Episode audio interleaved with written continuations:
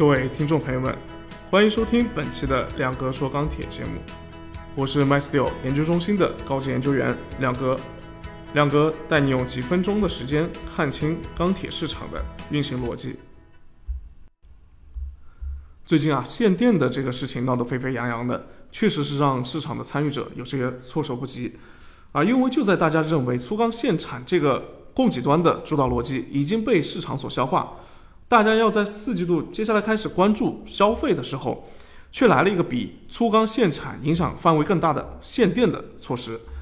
其实这个问题早就想跟大家聊聊我的看法了，但是呢，亮哥在查了更多的数据和材料，听取了更多的观点，包括上周参加我们华南板材会议啊，我把当地的一些这个制造业的企业拜访了一遍之后呢，呃，发现我之前的观点可能会存在一些问题，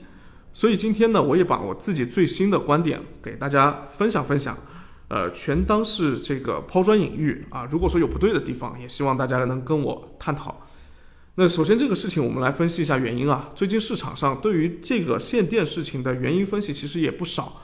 呃，有有观点认为是因为原料短缺导致的，也有观点认为是我国要主动的去转移向外转移通胀的压力，也有观点认为我们是主动的通过这个措施去抑制新一轮产能过剩的产生。可以说这些这些这些这些分析啊都有都有理。啊，都有合理性在里面啊！我也一度认为，这个这次的限电措施应该是我们整个产业调整大棋局里面的一环。但是后来发现呢，实际上这个直接的原因没有那么复杂，也没有那么多的阴谋论啊。个人认为呢，实际上可能核心的原因有这么以下几点。第一个呢，就是这个全球性能源价格的上涨。首先，我们把这个视野给扩大来啊，因为在上一期节目里面。亮哥就说到了，这个印度和美国其实也同样面临着能源价格上涨的问题。我看了一下数据啊，就这一轮国际能源价格的上涨，大家可以看这个天然气的价格。欧洲的管道天然气市场价格在二零二零年初的时候还在还趴在这个两到三美元每单位啊，这是相对来说比较正常的一个水平。但是到去年四月份之后呢，就一路上涨。截止到今年的这个九月二十三号，每单位的这个价格已经是达到了二十三点一二美元，几乎是翻了十倍。而日本、韩国的情况也基本类似啊，价格是从二零二零年初的两到三美元每单位涨到了差不多二十六美元，甚至在今年年初的时候还一度的大幅攀升到了三十二美元，这个价格翻了十倍还要多。还有一个数据呢，就是九月份公布的这个法国和德国的电价分别是同比上涨了百分之三十六和百分之四十八，达到了一百六十欧元啊，折合到人民币是一点二元每度。那英国的批发电价更是从一百四十七英镑涨涨到了三百八十五英镑啊，折合到人民币是三块四毛钱一度。那这个经历过金属类大宗材料大涨的朋友。啊，不难猜出这上面的原因其实跟我们钢铁有很多类似的地方，有个共通之处，都都是这个美元货币的大放水抬高了这个资产的价格，然后呢，还有就是疫情之下全球的工业需求开始恢复，啊，所以也带动了这个价格的上上涨。所以说啊，这个我们之前可能是忽视了能源，同样它也是个大宗商品啊，金属大宗价格上涨能够上涨。为什么能源类的大宗就不能上涨呢？而能源价格的上涨必然是会带动，就是我们资源的这个呃更加的偏紧，因为发电的这个成本会更高啊。如果是在一些像欧美这些这个市场定价的地区的话，你会发现它确实就像法国和德国，包括今年美国的这个电价，呃，在缺电的时候的话是涨了十多倍甚至上百倍都有。但是在国内，因为我们电价是被严格的控制住的。啊，那所以就会体现在就是发电企业可能相对来说发电的积极性可能就不是很高了。那它根本的原因还是在于第二点，就是能源供不应求啊。那从我们国内的数据来看呢，根据中电联数据显示，二零一七年到二零二零年一到八月份全国发电量和用电量。在这个前面的几年里面，基本上都是呈现一个增速下降的趋势，其实也符合我国就是能源使用强度下降的这么一个目标。呃，从具体数据来看，比如说二零一七年一到八月份，全国发电量的增速是百分之六点五，用电量的增速略高一点，是在百分之六点八。二零二零年呢，因为疫情的原因，整体的这个用电量的增幅是这个在百分之零点五啊，然后发电量也是降到了百分之零点三啊，应该说是到了一个比较低的水平，应该基本上已经是到了一个这个这个持平不增长的一个阶段。但是到了今年二零二一年的一到八月份啊，用电量的增速是突然飙升到了百分之十三点八。那发电量也是增长到了百分之十一点三，关键是啊，就是本来在二零一九年到二零二零年已经是降为负增长的这个火电发电量的增速，却在今年的一到八月份啊，它增速直接超过了全国发电量的增速，达到了百分之十二点六。那这些数据其实透露出了三个信息，第一呢。是二零二一年，我国工业企业的生产和耗能总量确实出现了快速而且大幅的增加。第二呢，是用电量的增幅，我们发现是大于发电量的，这个也从侧面印证了当前电力供不应求的现状。第三呢，是火电发电量的增加，是目前是今年这个用发电量整体发电量增长的主要的推动力。那所以在这一轮的限电当中，有很一个很重要的原因就是电煤库存告急，啊，我们看到发电火电发电量增长了那么多，啊，对于电煤的需求也是大幅的增长。但是近期我们看到安徽省能源局发布的关于做好有序用电工作的紧急通知当中表示，说截止到二九月二十一号，安徽省的主力火电厂电煤库存只有不到去年同期的一半，啊，而且预计从九月下旬到十月的中旬，安徽省电力供应的缺口将会持续存在，并且还有进一步扩大的可能性。而电煤的这个短缺加上通胀对大宗商品价格的抬升，那就导致了我们整体电煤的价格出现了一个非常明显的一个上涨。那刚刚已经讲到了，就我国的本身是这个居民的电价和这个企业的这个电价。啊，也就卖电的这个价格是固定的，不太好上涨。那原料价格的这个大幅上涨，就导致了现在火电企业是发一度亏一度的。那国有的电厂还好一点啊，这个为了保证这个我们居民用电啊，可能还会继续亏本，也要继续发。但是民营的火电厂肯定现在是不会干了。那么又这个问题又归结到，就是为什么电煤会这么缺呢？那有朋友是说啊，因为我们去年年底把澳洲煤进口给断了，所以导致我们今年这个煤会缺。那这个论调可以明确的、明确的告诉大家啊，纯属是瞎扯了啊！我国本身就是富煤的国家，按照统计局的数据，二零二零年我国煤炭的产量是接近四十亿吨，四十亿吨啊！从澳洲进口的煤炭数量其实仅仅只有五千多万吨。不到六千万吨，从这个占比来看的话，不到百分之一点四，所以你说这个百分之一点四就会造成缺口，呃，我觉得从逻辑上来说的话，肯定是不对的。那所以之所以有那那我们也说，我们既然是富煤的大国，为什么还还要去进口从澳洲进口这个这个接近六千万吨的煤呢？是因为我们虽然说不缺动力煤，但是缺优质的焦煤。所以，这个从澳洲进口的五千多万吨的煤，其实绝大部分都是优质的主焦煤，是炼钢用的。所以，你可以说，澳洲的煤的进口中断，影响了我们炼铁的这个焦煤的焦炭的这种供应。但是，你要说影响到电煤的供应，那肯定就是不对的了。那既然国内能供应，为什么还要缺呢？啊，那这个问题，亮哥也是专门询问了我们公司负责煤炭的分析师，他说，其实这个原因也很简单。因为之前啊，粗放式的发展的时候，国内有很多大煤矿超产，那还有一批表外的非法的小煤矿在生产，所以这一批的这个量就比我们正常的要生产的量就多出很多。那经过最近几年的行业整顿之后呢，超产的和非法的煤矿产能都被关停了。随后呢，我国又提出了能源结构的转型、双碳政策等一系列中长期的这个能源规划。煤炭的产量自然是从总量上来说的话，它就是被压住了，不可能再继续扩了。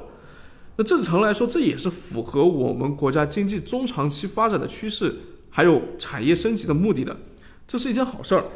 但是呢，人算不如天算啊！这一场突如其来的疫情是打乱了全球的贸易，大量的海外海外的订单推升了我们国家工业对能源的需求。加上今年呢，又有些天气的异常啊，比如说这个西南的水力发电和东北的风力发电都受到了影响，这就导致了今年的这个短期的阶段性的能源的供不应求。那还有一个原因呢，就是说是不是全国范围内整整体上来说都缺电呢？其实也不是，其实部分的地区是存在一个赶作业的行为，能耗双控这件事情啊。并不是今年才有的。大家如果去查一下，会发现，从“十一五”规划的时候，我国就把降降低单位 GDP 能耗作为了约束性的指标。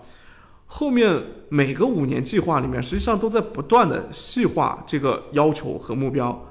在这个基础上呢，二零二一五年十十八届五中全会也提出了能耗双控这个事情啊，是当时第一次提出来的。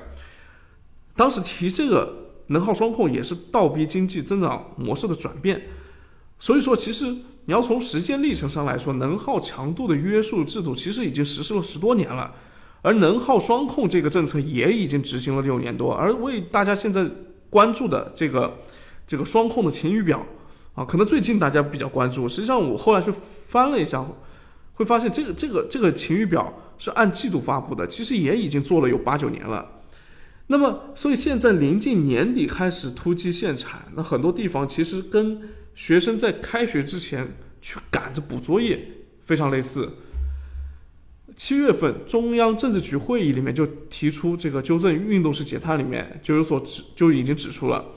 部分地区其实存在曲解二零二三、二零三零年碳达峰这么一个这个精神的，大家是。这个很多地区是认为啊，这个二零二零二三年碳达峰就意味着我在二零三零年之前我要赶紧上这个产能，上这个两高产能，啊，赶在这个达峰之前，这个他认为是一条红线，是一条是一条我能够赶着上项目的一条线，那所以就导致了很多地方抢着上两高啊，就是高排放的项目。叠加上今年外贸产品的产量又大幅增加，所以呢，就到回过头来到了四季度会发现能耗双控的目标完成不了了，而且包括在七月份的时候又这个被中央政治局给纠正之后，大家会发现，哎，我之前的方向错了，所以呢，这个在四季度啊，看眼看这个目标很难完成的情况下，所以提前赶紧踩刹车。那官方媒体侠客岛呢，其实对这个现象也是进行了批评啊。那我们比较关注的是，除了这个原因之外，那到底对市场有多大的影响呢？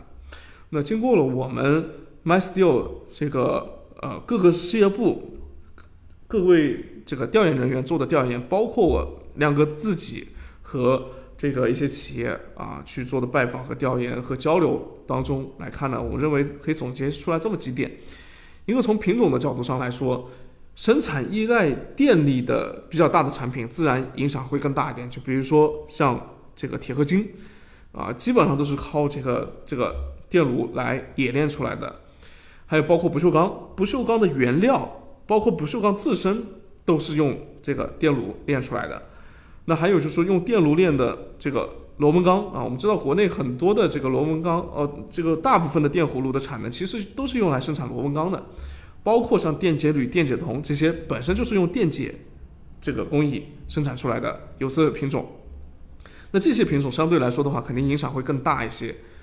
那然后再其次从工业的工艺的角度来说，这次限电的影响跟之前粗钢限产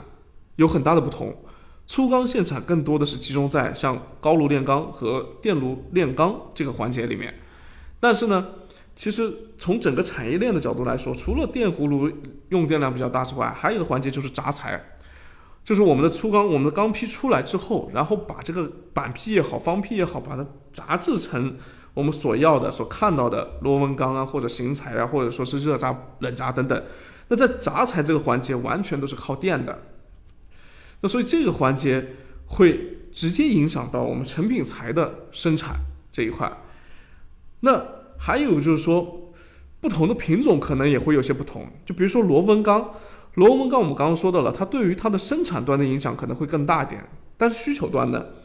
需求端实际上它螺纹钢的使用完完全全都是用在建筑行业的。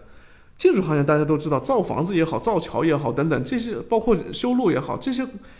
并不是用电大户，用电量其实是比较有限的。那所以对于螺纹钢的供给的影响，明显是要大于需求端的。所以相对来说的话，可能大家对于螺纹钢的这个看涨的热情会更大一点。但是板材方面，根据目前掌握的信息呢，对供需两端都有影响。因为板材本身生产也好，还有下游的消费也好，它都是属于工业，都属于制造业。而且板材它它本身的生产的大部分是在北方，消费呢是在南方这些制造业的重镇。这一轮限电当中，江苏和广东恰好又是板材的主要消费市场，所以呢。呃，我们认为对于板材来说，可能它限电对于消费端的影响会大于供给端啊，至少不会像这个螺纹钢的样子，这个这个对于消费端那么没有影响啊。相对来说，板材可能对于消费的端的影响会明显更大一些。所以总体上来说的话，你从从两个品种上来说的话，可能这个价格上体现到价格上来说，可能螺纹钢会更会更偏强一些。那限电措施什么时候能结束？这是我们非常关心的啊！按照我们的估算呢，电煤的供应缺口可能是在十一月份、十一月份得到缓解。这个原因是从历史规律上来看呢，每年十九十月份，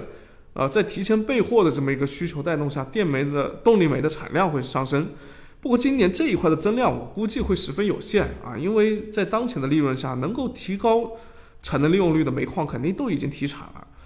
呃，不过还有一个另外一个消息是表示呢，内蒙古这个鄂多斯那边已经在陆续批复一些新的露天煤矿，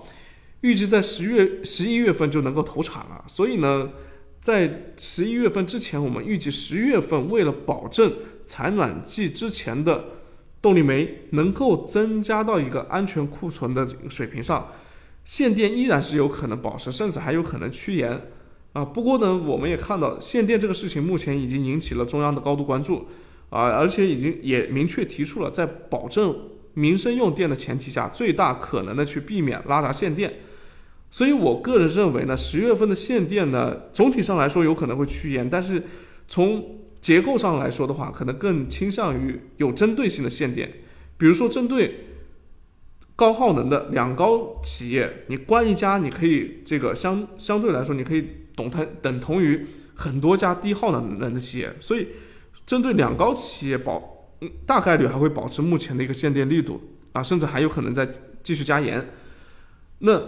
有可能会适当的去放松一些非高耗能的下游制造业的限电力度啊，因为这次调研里面我会发现，你像广东那边很多高新技术的一些产业，它也是受限电影响的，但实际上他们对电力的影这个这个这个。